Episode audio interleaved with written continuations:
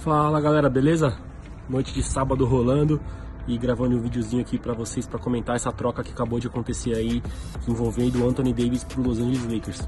É uma troca meio óbvia, né? A gente estava só esperando a confirmação, né? Os outros times foram saindo um pouco a pouco da jogada, né? O Boston Celtics recentemente perdeu força com essa possível saída do Kyrie Irving, né? E o Lakers tinha um pacote bom para oferecer pro New Orleans Pelicans.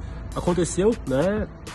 É, Anthony Davis vai jogar com o LeBron James na próxima temporada. É, 2020, na outra temporada, vai ter a possibilidade de assinar um contrato máximo também.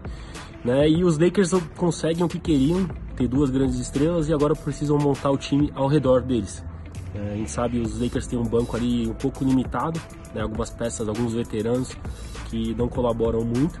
Mas aí eu tenho certeza que essa próxima free agency, a partir do dia 30 de junho, vão buscar novas peças. Já surgiram rumores que eles vão focar bastante agora no Kemba Walker, o armador do Charlotte Hornets. Então, pode ser que eles formam, formem um grande trio aí de All-Stars. E, e, contratem alguns outros veteranos para formar esse elenco aí para tentar buscar esse título que os torcedores dos Lakers tanto esperam. Já os Pelicans, eu acho que conseguiram um bom pacote, né? Três jovens jogadores, né? Alonso Ball, o Brandon Ingram são promessas ainda, ao meu ver. Josh Hart já é um pouquinho mais experiente, mas também tem bastante potencial. Soma isso aí a primeira escolha geral, a quarta escolha geral desse draft. Podem pegar o Zion Williamson na primeira, obviamente vão pegar. Né? Então eles vão montar um time aí para o futuro, para um pra médio prazo aí, três anos. O time já está redondinho para poder brigar por coisas maiores né? E, e, tem um bom potencial esse time, né? Juntando as peças que eles já tinham, Julius Randle, é, o Drew Holiday, então dá para montar um time bem competitivo com essas peças mais jovens. Então, acho que o Pelicans saiu ganhando mais pelo pouco período de contrato que o Anthony Davis ainda tinha, esse um ano ainda. Conseguiram peças para o futuro, né? Mas os Lakers estavam pressionados, né? Ainda mais pela, pelas palavras do Magic Johnson quando saiu da franquia, né? A pressão aumentou ainda mais para cima do GM, o Rob Pelinka. Então ele teve que fazer essa troca de qualquer jeito. Conseguiu, né? E agora é botar para jogo, montar um elenco de apoio ali, né? Eu acho que o KCP, o, o Cadwell Pope vai ficar, né? Então ainda o Rondo deve ficar também, né? ainda mais com a saída do Lonzo. Então o time vai, vai precisar acertar algumas peças para poder chegar longe nessa selvagem conferência oeste da NBA.